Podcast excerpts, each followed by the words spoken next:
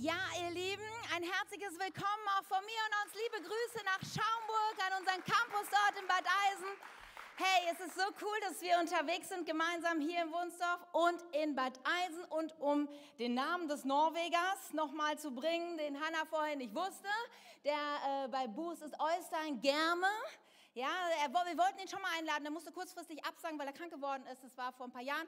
Und äh, wir freuen uns, dass er diesmal da ist. Er ist Pastor der äh, Pfingstbewegung, also Leiter der Pfingstbewegung in Norwegen, hat eine, selber eine große Kirche und äh, ist wirklich ein leidenschaftlicher Mann Gottes. Deswegen Boost-Ticket kaufen. Ja, ihr Lieben, gut.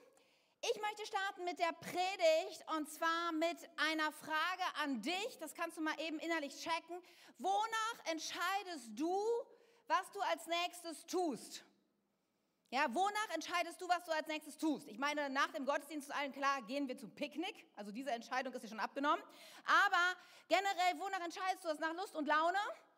Ähm, gestern Nachmittag hatte ich Lust und Laune auf Waffeln und ich habe spontan entschieden, dass wir Waffeln backen. Das hat meine Familie auch sehr gefreut. Haben wir schon lange nicht mehr gemacht. Manchmal ist es so. Wir entscheiden Dinge nach Lust und Laune, oder? Manchmal entscheiden wir aber auch Dinge vielleicht nach Verantwortlichkeit. Du hast eigentlich Lust und Laune auf dem Sofa zu liegen, aber du bist nun mal Vater oder Mutter und dein Kind möchte etwas, hat ein Bedürfnis, irgendwas ist los. Du kümmerst dich für ein Kind und entscheidest dich dementsprechend dafür. Oder du hast vielleicht gewisse naja, äh, Zusagen gegeben. Zum Beispiel, wenn dein Arbeitgeber hast du einen Vertrag unterschrieben, der besagt, dass du jeden Morgen da um 8 Uhr auf der Matte stehst und eine bestimmte Zeit arbeitest. Und dann mag es vielleicht sein, dass du eigentlich lieber ins Freibad willst. Dann mag es sein, dass dein Kind, wenn du ihn in der Kita abgibst, eigentlich sagt, Mama, ich will nicht, bleib bei mir. Aber du hast diesen Vertrag unterschrieben, du weißt, nee, sorry, ich muss zur Arbeit. Ja, manchmal gibt es auch diese Dinge, die irgendwie bestimmen, was wir tun. Manchmal bestimmen unsere Werte und Normen das, was wir tun. Auf dem Weg zur Arbeit siehst du eine ältere Dame, die irgendwie nicht über die Straße kommt. Dann denkst du, egal, ich komme vielleicht jetzt die Minute zu spät, aber ich helfe dieser Dame noch, weil es dein, dein Wert ist, dich um deinen Nächsten zu kümmern. Aber oft, ich meine, wir sind ja Menschen, die alle viel zu tun haben, oder? Gibt es hier jemand, der sagt, ich habe chronische Langeweile?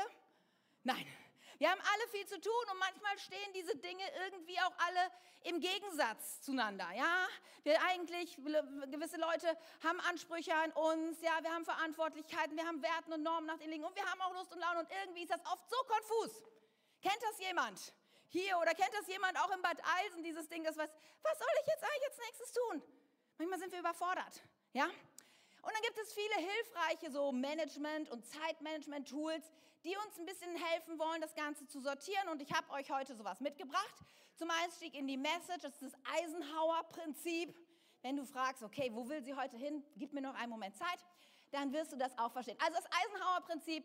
Und das geht darauf zurück, dass Präsident Eisenhower irgendwann mal gesagt hat, ich habe zwei Sorten von Problemen. Die einen sind dringlich, die anderen sind wichtig, aber oft sind die wichtigen nicht dringlich und die dringlich nicht wichtig.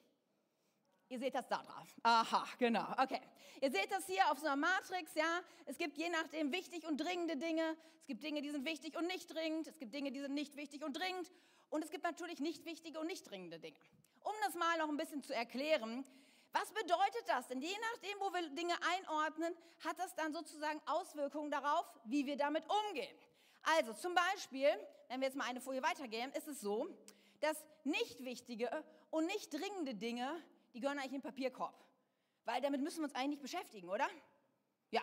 Dann gibt es Dinge, die sind vielleicht wichtig, aber nicht dringend. Da ist kein Zeitdruck drauf und die können wir terminieren. Können wir sagen, am 20. September werde ich das erledigen.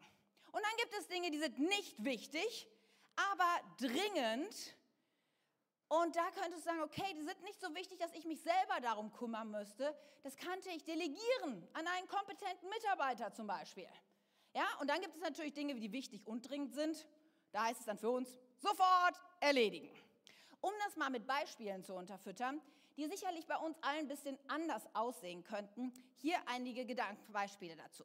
Zum Beispiel nicht wichtige und nicht dringende Dinge, ja, also ganz für den Papierkorb, wären meiner Meinung nach sowas wie Social Media. Ja, bei Instagram scrollen, Netflix schauen, unendlich lang irgendwelche Staffeln durchschauen oder auch gewisse Computerspiele, irgendwas. Also das ist eigentlich nicht wichtig und nicht dringend. Dann gibt es Dinge, die sind wichtig, aber vielleicht nicht dringend, weil da kein Termindruck hinter sind. Das sind solche Zeiten, die wir vielleicht mit Ehepartnern, Kindern oder Freunden zu verbringen. Ja, weißt du, meine Freunde explodieren nicht morgen, wenn ich mich nicht heute mit ihnen treffe. Ganz selten passiert das. Ja, deswegen denken wir dann so, okay, also ich kann mich mit Hannah, ob ich mich mit Hannah nächste Woche oder nächsten Monat treffe, das ist jetzt nicht ganz so entscheidend. Deswegen ist es nicht so dringend vielleicht. Ja? Dann gibt es Dinge, die sind nicht wichtig, aber sie sind dringend. Ja, und die könnte man dann delegieren. Zum Beispiel die Rechnungen bezahlen. Also ich, ich will schon Rechnungen bezahlen, verstehe mich nicht falsch, es ist schon wichtig, auch seine Rechnung zu zahlen. Aber ich habe gestern habe ich eine Rechnung bekommen und ich habe mir vorgenommen, sie heute zu bezahlen. Ja, weil auf dieser Rechnung, es waren 20 Euro, jetzt nicht viel Geld und weder dem, den ich die schulde, noch mich bringt das in den Ruin, diese 20 Euro zu erweisen. Aber da stand drunter, wenn Sie die nicht bezahlen bis dann und dann, dann hat das Folgen. Ja, deswegen da ist Zeit hinter. Und zum Beispiel Rasenmähen ist auch so eine Sache, die ist nicht unbedingt wichtig, aber dringend, weil irgendwann musst du die Machete benutzen, um zu unserem Haus so durchzukommen. Und diese nicht wichtige, aber dringende Aufgabe habe ich delegiert an eine kompetente Mitarbeiterin unseres Hauses, Julie Sukowski. So, so funktioniert das bei uns und dann gibt es Dinge, die sind wichtig und dringend. Und die wollen wir erledigen, sofort. Nun sind wir unterwegs und du siehst es schon die ganze Zeit in meinem, in meinem hinter mir in unserem Jahresthema Salz und Licht. Tim hat uns letzte Woche damit hineingenommen. Und das Ganze, das fußt ja auf diesem Wort von Jesus aus der Bergpredigt in Matthäus 5, wo es heißt, ihr seid das Salz der Erde. Ihr seid das Licht der Welt. Und dann heißt es dann kurz später, wie eine Stadt, er beschreibt es jetzt, wie dieses Licht ist, wie eine Stadt auf einem Berge, die in der Nacht hell erstrahlt, damit alles sehen können. So sollen wir sein. Und hier wird ja ein Zustand beschrieben, aber uns dämmert schon, dass dieser Zustand dann auch mit Aktion irgendwie zu tun hat. Es das heißt, dass wir irgendetwas tun, irgendetwas machen, irgendwas nach vorne bringen, irgendwie in Aktion kommen. Und dann stellen wir uns vielleicht die Frage, okay, und wann soll ich das denn jetzt noch machen? Und ganz ehrlich, die ganz vorher werden sollte, stellt sie sich auch noch die Frage, warum sollte ich das denn wirklich machen? Warum sollte ich jetzt Salz und Licht sein? Was ist eigentlich der Hintergrund da? Weil wir brauchen ja für alles die richtige Motivation, oder? Die Frage der Motivation ist entscheidend. Das werden wir auch gleich noch sehen, gerade im Reich Gottes, aber auch gerade bei diesem Thema. Ja, denn viele Menschen ja, ich, vielleicht bist du schon länger mit Jesus unterwegs und du bist jetzt nicht der neue Gedanke Salz und Licht und dann merkst du, ja, eigentlich sollte ich mehr, es gibt so mehr bisschen Druck und Schuldgefühle, vielleicht stimmt schon eigentlich. Ja, und, und das sind keine gute Motivation, da haben wir letzte Woche schon ein bisschen drüber nachgedacht. Deswegen wollen wir heute reinstarten in die Message mit dem Untertitel Warum und warum jetzt? Die Wichtigkeit und die Dringlichkeit wollen wir mehr in den Fokus nehmen. Denn ihr Lieben, die Motivation für Jesus unseres Handelns ist immer entscheidend. Und das unterscheidet uns auch von allen anderen, sagen wir mal, Glaubensrichtungen oder, ähm, oder Religionen. Bei Jesus kommt es nicht nur auf das Ergebnis an. Es ist wie in der Mathearbeit. Du magst das richtige Ergebnis vom Nachbarn abgeschrieben haben, aber das, die, der Rechenweg ist völlig falsch. Das heißt, du bekommst nicht die volle Punktzahl. Und so ist es mit Jesus auch. Jesus sagt, es kommt nicht darauf an, was hinten rauskommt, sondern der Weg, der Motivation dahinter ist entscheidend. Und kurz nach dieser Stelle, die wir gerade schon gelesen haben aus der Bergpredigt, führt er das aus in Matthäus 6, Vers 1. Da heißt es, nehmt euch in Acht. Achtung K21, ja? Wenn ihr Gutes tut, dann tut es nicht öffentlich, nur damit ihr bewundert werdet. In diesem Fall dürft ihr nicht erwarten, von eurem Vater im Himmel belohnt zu werden. Hier sagt, hey, die Motivation, der Grund, warum wir etwas tun, ist entscheidend. Wenn wir irgendwie gut rauskommen wollen, wie die Superchristen, wo alle denken, wow, die hat's voll raus, dann ist es nicht das, was Jesus sich wirklich wünscht in unserem Herzen. Es ist auch nicht, was er feiert und was er belohnt. Und Jesus führt das dann aus über viele Dinge, über Beten und Fasten und Geld geben. Er sagt, es kommt darauf an, was dein Herz dahinter ist. Ob dir die Dringlichkeit und Wichtigkeit, ob du es wirklich begriffen hast, um was es geht. Und da wollen wir heute ein bisschen mehr einsteigen. Warum? Und warum jetzt? Es ist so wichtig, Salz und Licht zu sein. Und ich könnte mir vorstellen, ich meine, wir haben einige Brillenträger unter uns, ja. Ich habe heute auch meine Brille, damit ich euch sehen kann. Ähm, und manchmal ist es doch so, oder eigentlich immer ist es so, wir sehen die Welt durch unsere Brille, oder? Wir beurteilen Dinge, wir sehen alles, was so läuft, wie Menschen sind, wir sehen es durch unsere Brille. Und ich habe mich gefragt, vielleicht könnte es sein, dass unsere Brille unsere geistliche Brille etwas verdreckt ist? Vielleicht etwas verkratzt ist? Kann es sein, dass unsere geistliche Sehfähigkeit etwas nachgelassen hat? Und wäre es vielleicht nicht auch an der Zeit und wäre es vielleicht jetzt ein mutiges Gebet zu sagen, Jesus, wie siehst du diese Welt? Und ich möchte dich jetzt einladen, ja, dich hier und auch unsere Freunde in, in Bad Eisen, einladen, dass wir ein mutiges Gebet beten. Nämlich, dass Jesus die nächsten Momente uns hilft, dass wir die Welt mal mit seinen Augen sehen und verstehen, warum und warum jetzt Salz und Licht das Thema der Stunde ist. Seid ihr ready? Wollen wir beten? Ja, Jesus. Jesus, wir wollen dieses mutige Gebet jetzt beten. Öffne unsere geistlichen Augen. Wir wollen die Welt durch deine Augen sehen. Wir wollen dich dir erlauben, dass du zu uns redest und zu uns sprichst. Und auch wenn das vielleicht ganz schön aufrüttelnd und herausfordernd sein kann, Jesus, wir wollen das jetzt mal aushalten. Wir wollen das ähm, dich, dich einladen. Ja, da, wo wir vielleicht ja, unsere geistliche Sehfähigkeit nachgelassen hat, da, wo Dinge irgendwie trübe geworden sind in unserem geistlichen Blick.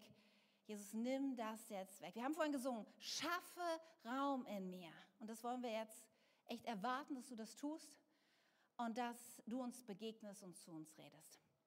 Amen. Amen. Ja, ihr Lieben, jetzt mal Hand aufs Herz. Salz und Licht, wo würdest du das einordnen in diesem Eisenhower-Prinzip oder in dieser Matrix. Ja, ich, ich habe euch das nochmal mitgebracht. Du brauchst dich nicht outen, du brauchst dich nicht melden, aber lass uns das mal ein bisschen durchgehen. Wo würdest du das einordnen? Würdest du sagen, Salz und Licht sein, das ist zwar wichtig, aber nicht dringend. Und dann setzen wir da einen, einen Termin. Und meistens der, heißt der Termin dann irgendwie so, wenn es sich dann mal ergibt. Ja, wenn mal eine günstige Gelegenheit ist, dann kann ich Salz und Licht sein. Also wenn mein Nachbar mal vor meiner Haustür steht und klingelt, dann kann ich ihm gerne meine Hilfe anbieten. Ja, wenn nächstes Jahr vor Weihnachten irgendwie äh, es sich ergibt, dann könnte ich meinen Nachbarn oder meinen Kollegen oder meinen Schwiegertochter oder Sohn mal zum Gottesdienst einladen. Ja, und wir haben oft dann so, und es ist ja auch, wir wollen ja nicht jedem alles Mögliche so über die Rübe ziehen, was wir an Glaubensprinzipien haben oder so, aber oft sind wir doch dann sehr vage in der Terminierung, oder? Kennt das hier jemand? Ja, wenn gerade Kalenderwochen sind, die Sonne scheint und ich irgendwie Sechser im Lotto habe, dann könnte ich. Vielleicht ist es aber auch so, dass wir sagen, ja, es ist für uns eher in diesem Quadranten, es ist nicht wichtig, aber dringend und deswegen delegieren wir das Ganze. Da gibt es doch diese tollen Fernsehevangelisten, oder? Hat schon mal jemand Joyce Meyer gesehen? Also die kann predigen, ganz ehrlich. Also die, die könnte das doch gut übernehmen. Oder wenn wir mal ein bisschen zurückschauen, leider sind schon verstorben, so Reinhard Bonke, ja, Billy Graham, das waren Leute, oder Ulrich Pazzani, ja, pro Christ, der lebt wenigstens noch. Also ich meine, das könnten doch solche Leute, die könnten das doch übernehmen. Ja, oder mein extrovertierter Kleingruppenleiter. Ja, dem scheint das immer so leicht zu fallen. Und wir versuchen, das zu delegieren an die kompetenten Mitarbeiter, die das doch bitte sein könnten. Vielleicht ist das auch dein Ansatz.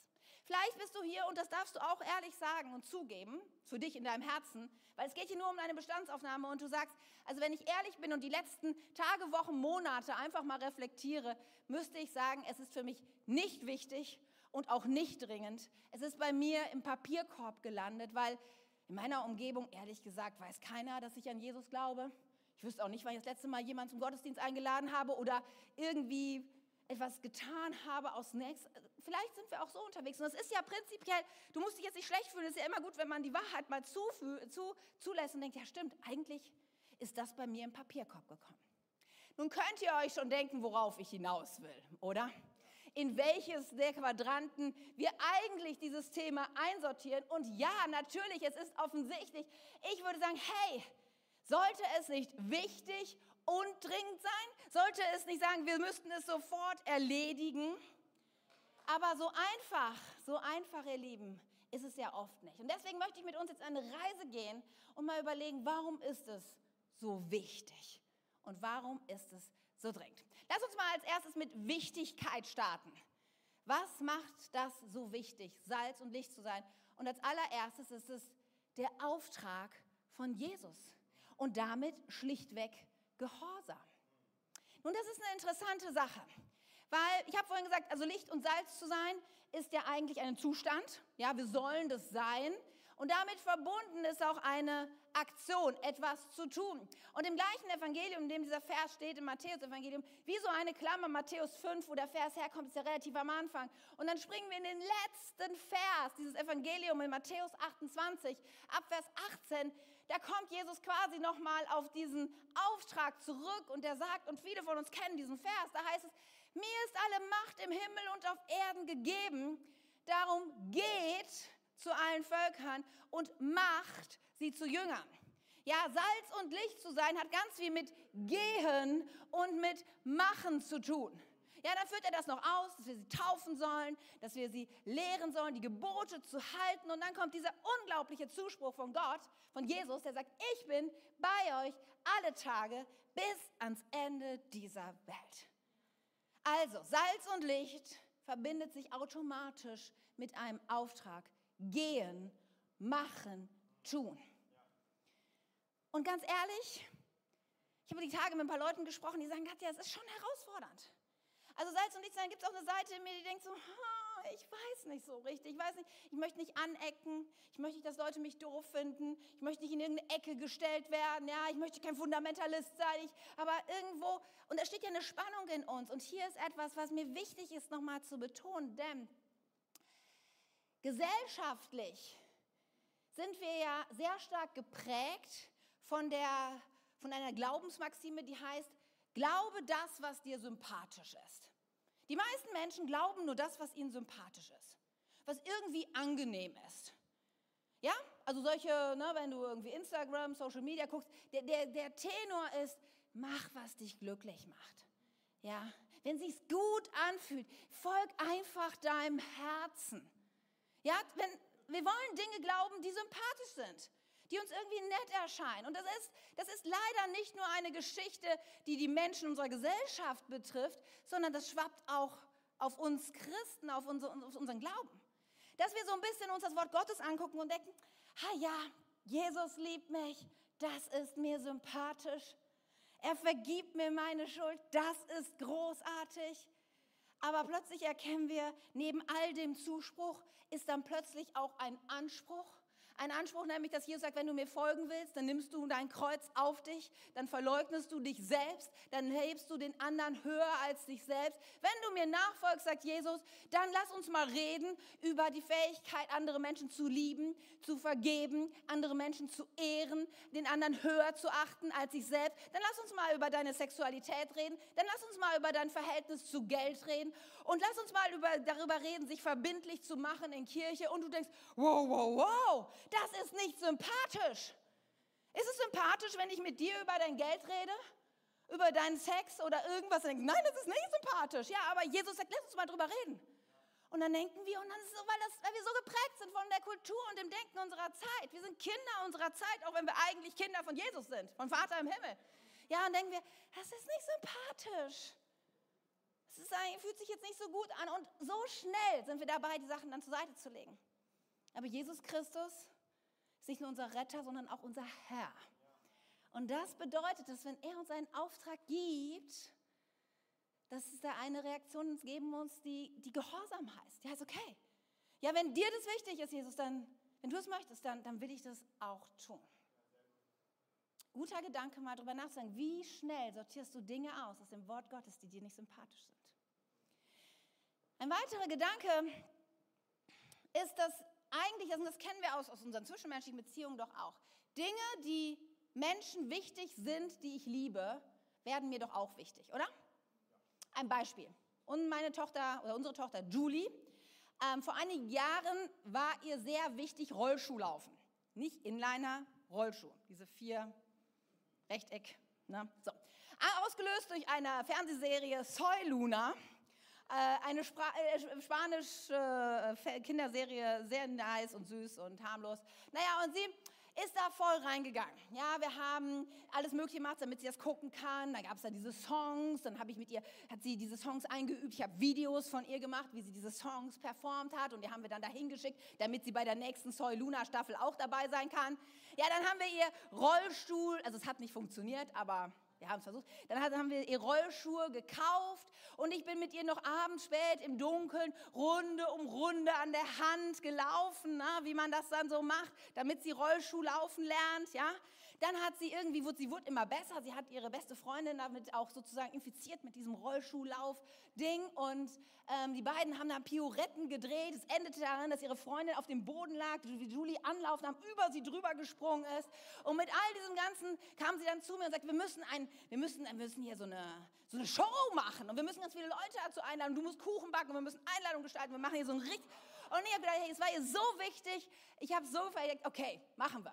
Weil es ihr wichtig war, wurde es mir auch wichtig. Unter uns, Rollschuhlaufen ist mir eigentlich nicht wichtig.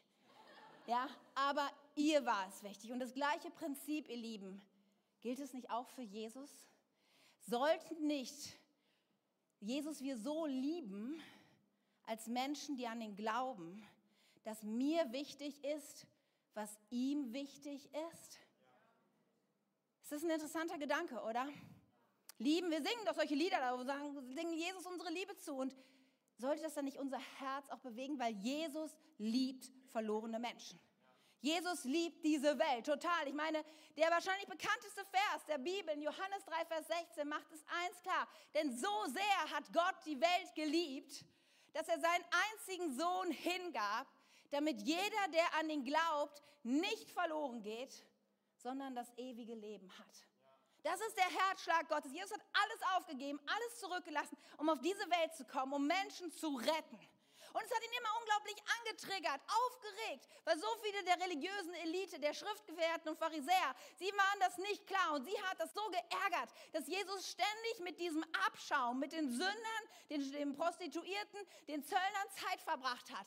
Es hat sie so geärgert. Und dann in Lukas 15, da geht das Ganze, er nimmt so einen seiner Höhepunkte auf, weil sie verstehen nicht, warum Jesus hier ist und was er tut. Und dann erzählt Jesus drei Gleichnisse, drei Geschichten, die, die ein, ein Beispiel sind, die einen Inhalt haben. Ja, er erzählt sie dreimal hintereinander.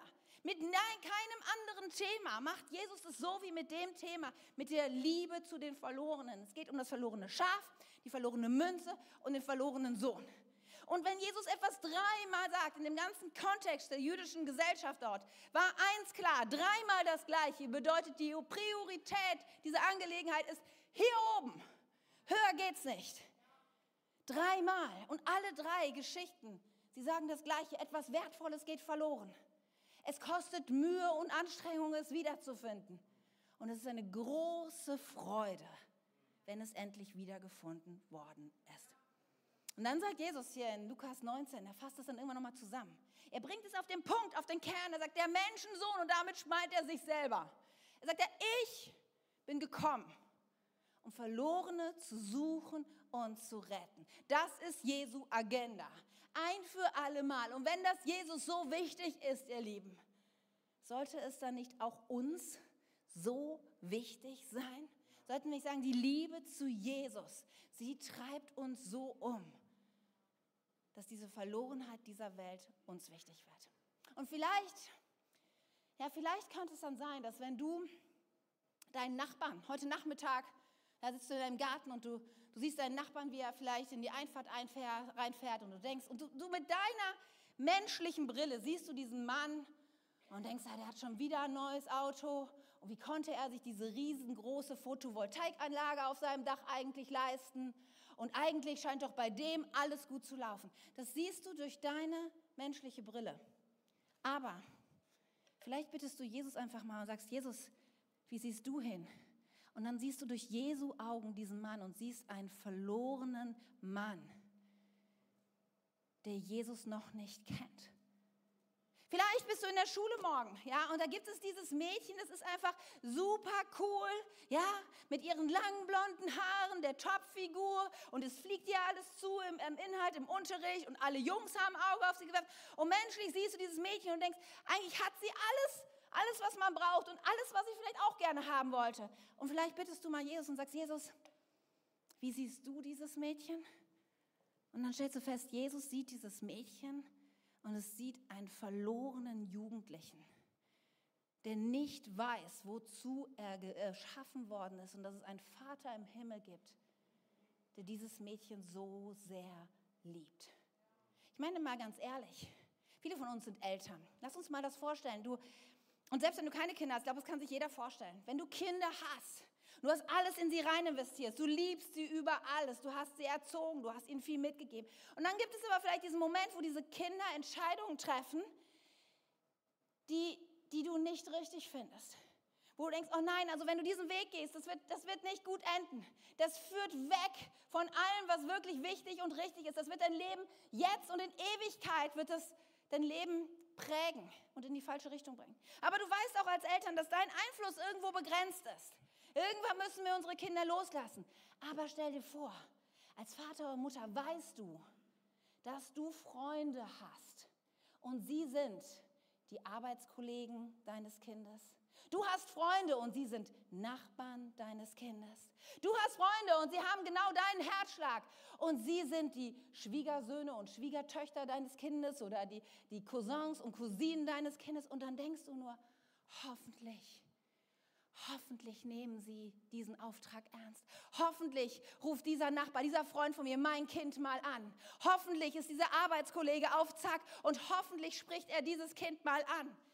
Können wir, diese, können wir dieses Herz nachvollziehen? Und ich glaube, genauso ist unser himmlischer Vater, weil wir sind seine Freunde und wir wissen, was auf dem Spiel steht. Wir wissen, wie sehr er Menschen liebt. Und er sagt, und er hofft so sehr auf uns, dass wir diesen Auftrag als wichtig erachten. Und deswegen kannst du diesen Auftrag auch nicht einfach delegieren an irgendjemand anders, weil vielleicht hat dieser verlorene Sohn nur dich als Nachbarn, der Jesus kennt. Vielleicht hat diese verlorene Tochter nur dich als Arbeitskollegin, die Jesus kennt. Deswegen, du verbessere besser Verschiebe diesen Plan nicht. Besser, nimm es ernst, Salz und Licht zu sein. Sei Jesus gehorsam und seine Liebe zu ihm, die Liebe zu ihm wird uns antreiben. Was ihm wichtig, sollte uns wichtig sein. Nun, das zum Thema Wichtigkeit. Aber wie dringend ist das Ganze denn? Lass uns mal über Dringlichkeit reden. Und ich glaube, bei diesem Thema ist unsere geistliche Brille wahrscheinlich sogar noch wichtiger sie zu putzen, sie zu korrigieren. Weil in der Tat, wir Menschen leben in dieser normalen Welt. Wir sehen Dinge, die wir anfassen und sehen können, ja, und wir sehen das Gras wachsen in unserem Garten, wir sehen die langen To-Do-Listen, wir sehen die Verbindlichkeiten, die wir haben mit Menschen. Das sehen wir, aber so oft vergessen wir darüber hinaus, dass es auch eine geistliche Realität gibt, die wir mit unseren natürlichen Sinnen erstmal so nicht wahrnehmen können. Dieses Ding ist jetzt keine Sache der Neuzeit, sondern auch schon in Zeiten der Bibel waren Menschen damit konfrontiert, dass sie im Hier und Jetzt lebten, dass dahinter aber eine geistliche Realität war. Und im Alten Testament gibt es eine Geschichte, die das so ein bisschen auf den Punkt bringt. Und ich mache dir mal Mut, es ist so eine von diesen etwas abgefahrenen Geschichten im Alten Testament. Es geht um den Propheten Elisa. Und er hat sich mit dem Aramäern angelegt und das aramäische Armee, die hat sich gedacht, den kassieren wir ein, vielleicht wollten sie ihn auch umbringen, keine Ahnung.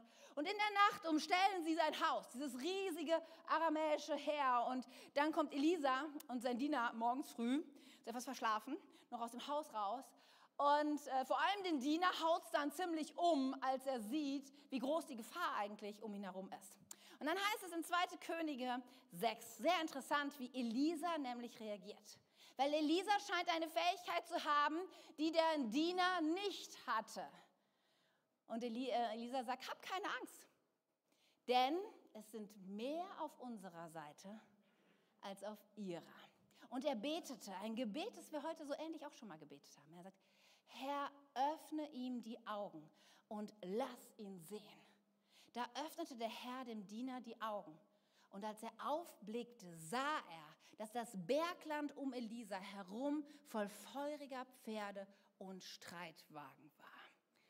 Dem Diener von Elisa werden die geistlichen Augen geöffnet für Dinge, die ihm sonst verborgen waren, von einer geistlichen Realität, die aber, auch wenn wir sie nicht sehen, genauso real ist wie Yvonne und Micha, die hier gerade vor mir sitzen. Genauso real. Und das ist etwas, ihr Lieben, wo wir vielleicht erst recht heute mal Jesus bitten müssen, auch öffne auch uns die Augen. Denn ich glaube, wir verschließen sehr oft die Augen, zum Beispiel davor, dass die Hölle ein realer Ort ist und dass Menschen auf ewig verloren gehen. Diese Tatsache macht unseren Auftrag ziemlich dringlich. Ich meine, als Pastorin berufsbedingt hat man häufiger mit Menschen zu tun als vielleicht der normale Mensch im Durchschnitt, die mit Tod konfrontiert sind. Entweder weil sie selber krank sind oder im Sterben liegen oder weil sie Angehörige haben, die sie verloren haben oder weil man selber eine Zeit lang diese Menschen begleitet, die damit zu Man hat damit viel zu tun und dann hört man manchmal solche Sätze, die mich nachdenklich machen. Da sagt man sowas über einen Verstorbenen zum Beispiel wie, also sie war keine religiöse Person, aber tief im Inneren war sie gut. Und sie ist jetzt bestimmt an einem besseren Ort. Ich meine, ich hoffe auch, wenn einige von euch das vielleicht miterleben, wenn ich verstorben bin, dass Leute über mich auch sagen, dass ich keine religiöse Person bin. Weil das möchte ich auch nicht sein, das bin ich auch nicht. Ja, aber was Menschen damit meinen, ist, dass sie sagen, diese Person hat eigentlich keine lebendige Beziehung an Jesus gehabt. Aber irgendwie war sie ja schon, war jetzt kein schlechter Mensch. War sie nicht. Und bestimmt, und jetzt kommt dieser Wunsch wieder, und jetzt kommen wir wieder zu diesem Gedanken, wir wollen glauben, was uns sympathisch ist, oder? Wir wollen doch irgendwie glauben, dass alle Menschen irgendwann bei Jesus sind und gerettet sind. Das wäre doch sympathisch, oder? Also ganz ehrlich, ich finde das auch sympathisch. Aber ich glaube, dass mehr Menschen an den Himmel glauben und daran, dass irgendwas kommt, was gut ist, was, was das Licht werden wir dann sehen. Aber wenig Menschen glauben an die Existenz der Hölle. Und ich verstehe diesen Wunsch nur als Menschen, die die Bibel lesen und als wahr und Richtschnur für ihr Leben annehmen, kann das nicht gelten. Denn Jesus ist sehr klar über die Existenz der Hölle. Jesus redet auch sehr beunruhigende Dinge darüber, dass viele Menschen, die, die jetzt sich vielleicht ziemlich sicher sind, dass sie irgendwann mit Jesus sein werden, es doch nicht sind. Er redet darüber, dass der Pfad relativ eng ist, der in den Himmel führt und der Weg in die Hölle relativ breit. Und ich meine, ich, ich weiß nicht, wie gerade die Stimmung im Bad Eisen ist, aber hier ist es sehr still im Raum, weil auch wir doch innerlich, also es fällt uns schwer, über die Realität der Hölle zu reden, oder? Es fällt uns schwer, es auch auszuhalten, weil natürlich kennen auch wir Menschen, die vielleicht schon verstorben sind, aber wir kennen Menschen, die noch leben, die nicht an Jesus glauben. Und in uns ist, das ist eine Spannung, die schwer auszuhalten ist. Aber die Wahrheit ist, die Bibel über die Hölle redet und es als einen realen Ort und auch als Konsequenz eines Lebens ohne Jesus klar beschreibt. Da gibt es Texte wie hier in offener Offenbarung 14, da heißt es, da spricht Johannes sozusagen über Menschen, die nicht an Jesus geglaubt haben. Und dann heißt es, er muss aus dem Becher des Gerichts den starken, unverdünnten Wein von Gottes furchtbarem Zorn trinken. In Gegenwart der heiligen Engel und in Gegenwart des Lammes wird er in Feuer und brennendem Schwefel Qualen erleiden. Keiner von denen, die das Tier und sein Standbild anbeten und das Kennzeichen tragen, das für seinen Namen steht. Und hiermit ist wieder gemeint, Menschen, die nicht an Jesus glauben. Vielleicht denkst du ja, ja, also ich, ich bete nicht den Teufel an. Ja, das tue ich nicht. Aber die Wahrheit ist, es gibt in dieser Frage keinen neutralen Boden. Es gibt nicht die Schweiz. Menschen denken, also ich bin nicht böse. Ich bete den Teufel nicht an. Ja, das tue ich nicht. Ich glaube noch nicht mal, dass es ihn gibt. Klammer auf, Klammer zu, ja. Aber ich, ich bin noch okay. Aber, diese, aber darum geht es nicht. Es gibt keinen neutralen Boden. Es gibt nur für Jesus oder gegen ihn. Und dann heißt es, und das ist, es ist genauso schwer zu lesen wie, wie zuzuhören, ja, da heißt es, für die wird jemals, sie können jemals Ruhe finden, weder am Tag noch in der Nacht. Der Rauch des Feuers in den Qualen ja, werden sie leiden und wird für immer und ewig aufsteigen. Schwer sich vorzustellen, oder? Und wir sind geprägt von, ja, von den, von den Austrieben des, der katholischen Kirche im Mittelalter, von Ablasshandel und Irrlehren über Fegefeuer. Und dann kam die Aufklärung und die Moderne. Und so schnell denken wir, ja, ja, das. Und dann machen Leute so Witze wie, ich komme bestimmt in die Hölle, aber mit meinen Kumpels hänge ich dann so richtig ab da. Es wird cool. Habe ich schon gehört, sollte man sagen. Und ich denke, es könnte es könnte nicht ferner die Realität sein. Könnte es nicht.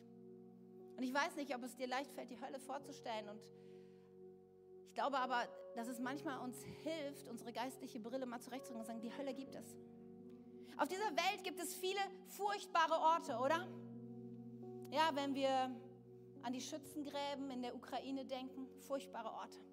Es gibt furchtbare Orte in Strafgefangenenlagern in Sibirien oder bei den Uiguren in China oder Flüchtlingscamp in Libyen in der Wüste. Es gibt furchtbare Dinge im Namen der Zwangsprostitution und Menschenhandels, furchtbare Orte, wo Menschen leben müssen. Es gibt schon fast Hölle auf Erden. Aber selbst an diesen Orten, selbst an diesen furchtbaren Orten, wo wir jetzt schon denken, ich möchte ja nicht drüber nachdenken, dass es diese Orte gibt auf der Welt, selbst dort geht jeden Morgen die Sonne noch auf. Selbst dort gibt es immer noch Hoffnung auf Freiheit.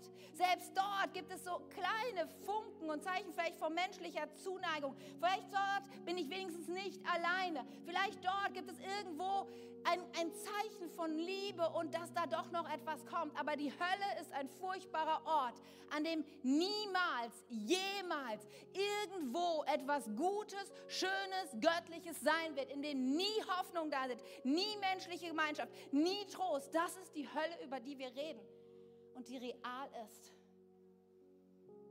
Und Menschen gehen auf ewig verloren. Und dann denken wir, wieso kann das sein, Katja? Weil ich meine, wir haben doch einen liebenden Gott. Bestimmt sagt er hinterher Schwamm drüber, oder? Aber es gibt auch eine geistliche Realität, dass Jesus zwar voller Liebe ist, aber er ist auch heilig und gerecht. Und auch er setzt die geistlichen Naturgesetze nicht außer Kraft. In Johannes 3 haben wir vorhin schon gelesen, diesen bekannten Vers der Bibel, da heißt es weiter, Gott sandte seinen Sohn nicht in die Welt, um sie zu verurteilen. Das denken ja manche. Manche denken, okay, wenn ich nicht an Jesus glaube, ist er so ein bisschen beleidigt, ja, nimmt das persönlich und dann freut er sich darauf, wenn er Leute endlich verurteilen kann.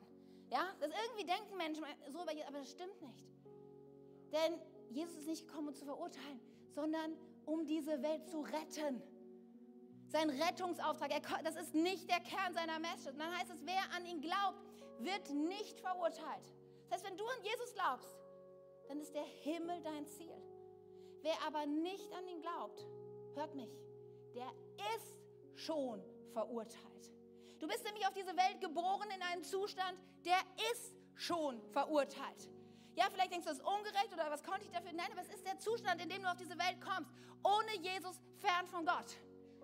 Und jetzt kommt dieser liebende Gott und reicht dir eine Hand und sagt, ich hätte ein Angebot für dich, wie du aus deiner Verurteilung frei kommst, weil ich bezahle den Preis. Ich bezahle den Preis. Und Jesus, er ist voller Liebe, Gnade, Geduld mit jedem Menschen, aber er ist auch heilig und gerecht. Das ist ja genauso, wie er voller Liebe ist. Und der Himmel ist ein heiliger und gerechter Ort. Und niemand, der nicht selber auch heilig ist, der gerecht gesprochen ist, durch den Glauben an Jesus wird diesen Ort irgendwann betreten. Das ist die Realität, die wir haben. Deswegen ist es auch so dringlich. Und das führt uns zum letzten Punkt. Es ist so dringlich, weil auf der einen Seite der Sieg schon feststeht, aber noch tobt der Kampf. Noch geht es darum, wie hoch die Gewinn- und die Verlustrechnung ist. Das ist eigentlich ungewöhnlich, weil in den meisten Kriegen, die wir kennen, steht noch nicht fest, wer gewonnen hat, oder? Wenn wir die Kriege dieser Welt sehen, ich weiß nicht, wer gewinnen wird. Aber in diesem Krieg steht schon der Sieger fest und sein Name ist Jesus Christus. Ein für alle Mal, daran ist nicht mehr zu rütteln. Aber jetzt die Frage, sind wir bereit, Salz und Licht zu sein, damit möglichst viele Menschen Jesus erleben? Und wisst ihr, so schnell sperrt man Christen in eine Ecke oder Kirche in eine Ecke und sagt, ja, die sind ja gegen Menschen. Gegen Menschen, die sündigen und gegen Menschen, die, sie nicht, die den Weg in die Welt anders sehen. Wir sind nicht gegen. Und wir kämpfen auch niemals gegen Menschen. Das ist nicht unser Ding. Ja, Paulus bringt es sehr auf den Punkt in Epheser 6. Da heißt es, wir kämpfen nicht gegen Menschen. Und hier brauchen wir wieder unsere geistige Brille.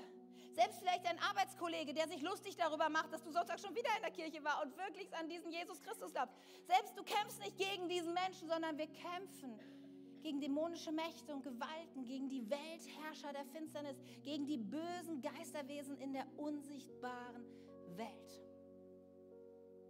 Und ja, das Böse der Welt, es hat ein Anliegen. Wenn du anfängst, Salz und Licht zu sein, da werden dir ähm, Steine in den Weg gelegt werden. Ja, da wird es sein, dass du vielleicht Anfeindung erlebst. Ja, das könnte sein. Die Bibel spricht zumindest davon, dass das passieren wird. Deswegen solltest du dich nicht wundern, wenn das passiert. Aber so viele Menschen, und das ist dem Bösen, ist dem Teufel der Welt sehr recht ist, wenn, wenn Christen, wenn er vielleicht dir dein Heil nicht rauben kann, aber wenn er dich möglichst unschädlich macht und du sagst, Salz und Licht zu sein, ist für mich weder wichtig noch dringlich.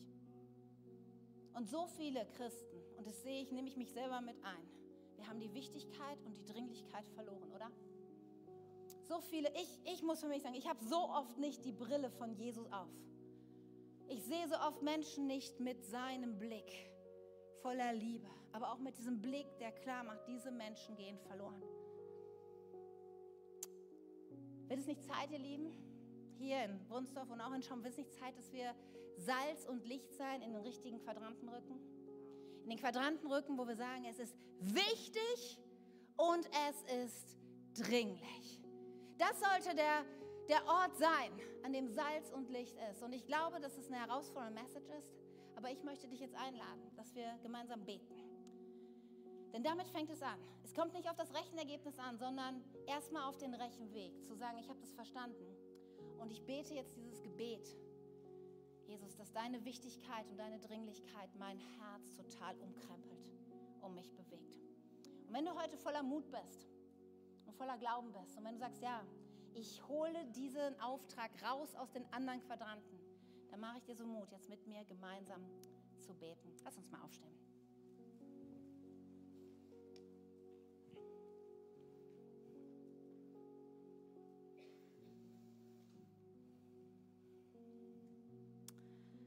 Oh Jesus,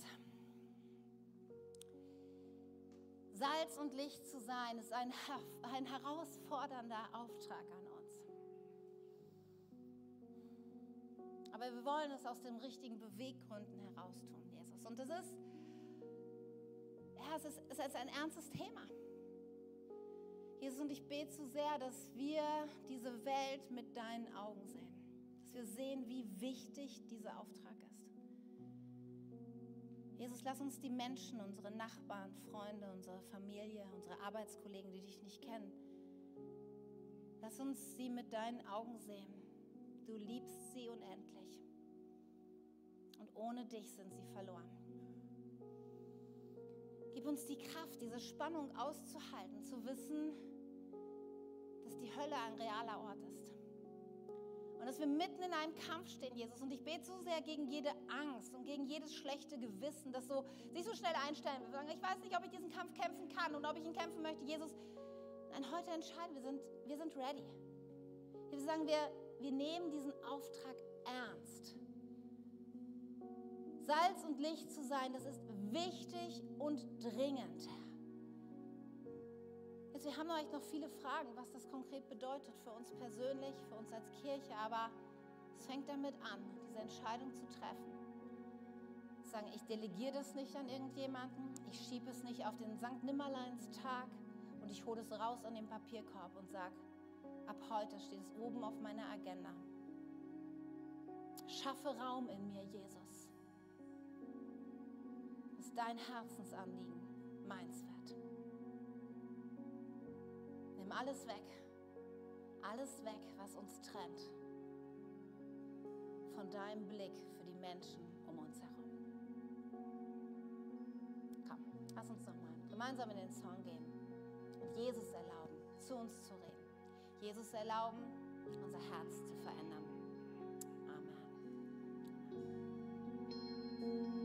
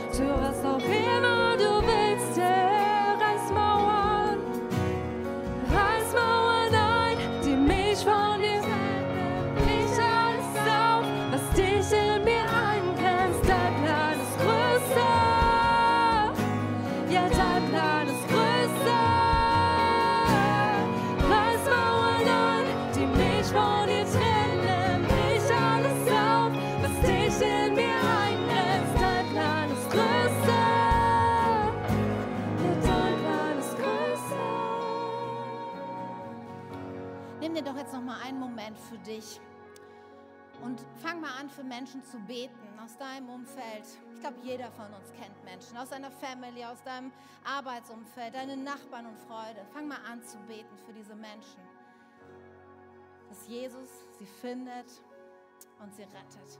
Fang mal an zu beten, dass die nächsten Tage du Gelegenheiten hast, ihnen zu helfen, deinen Glauben zu bekennen, ihnen irgendwas zu erzählen, was sie neugierig und, ja, und fragend macht, dass es da mehr gibt, als sie bis jetzt glauben. Komm, lass uns mal einen Moment beten für diese Menschen.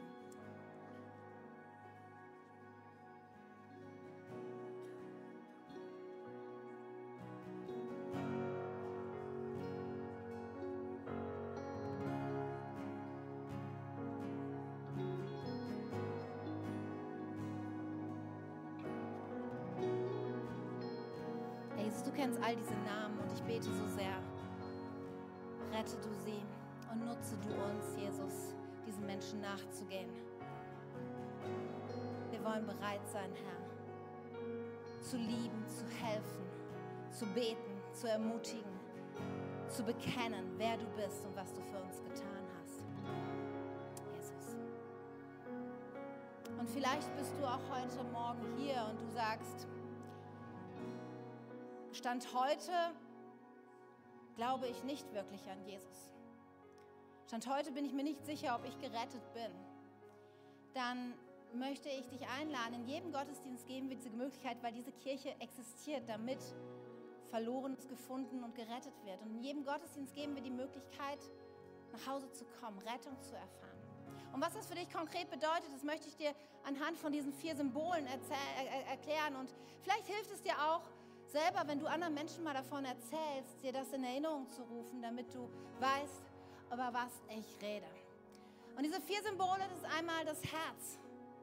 Ja, und das Herz zeigt einmal die Liebe Gottes, aber auch einfach die Existenz Gottes, dass er da ist, dass er für dich ist, dass es Rettung bedarf für dein Leben. Und dass es aber er sein Herz ist, dass du nach Hause zu ihm kommst. Aber dein Zustand ist, und darüber haben wir heute auch gesprochen, dass du getrennt bist für ihn. Und das ist ein, ein Geteiltzeichen, ja? Das Geteiltzeichen heißt, du bist von Geburt an, lebst du eigentlich nicht mit diesem Gott, der dich liebt, sondern du bist getrennt von ihm. Sondern du, du willst der eigene Herr sein. Du bist dein eigener Gott. Aber Jesus hat diesen Tod am Kreuz. Und das dritte Symbol ist das Kreuz. Er hat das Kreuz auf sich genommen, damit du Rettung finden kannst. Er hat die Schuld bezahlt. Eigentlich eine Schuld, die wir alle bezahlt hätten müssen. Aber er hat diese Schuld bezahlt. Deswegen kannst du irgendwann gerecht und heilig im Himmel sein.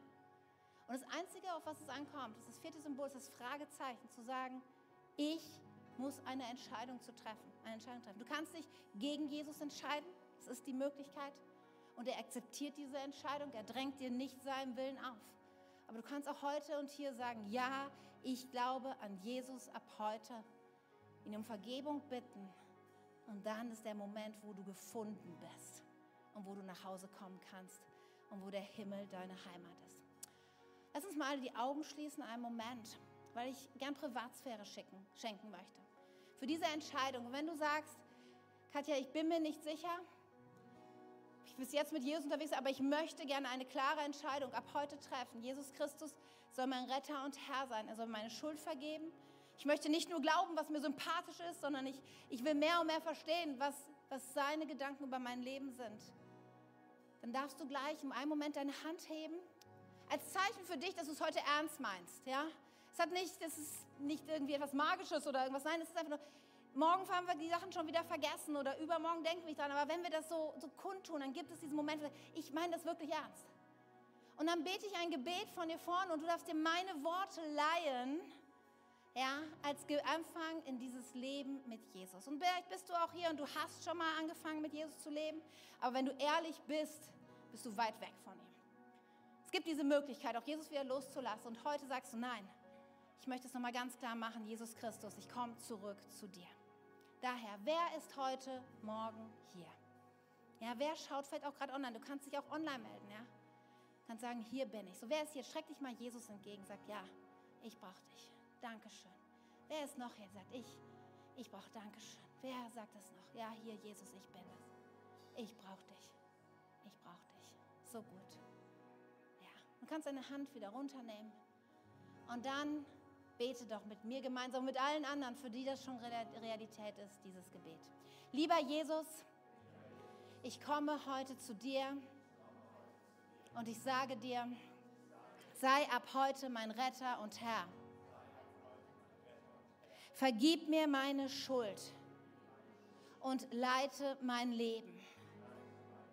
Danke, dass ich jetzt gerettet bin und in Ewigkeit bei dir zu Hause bin.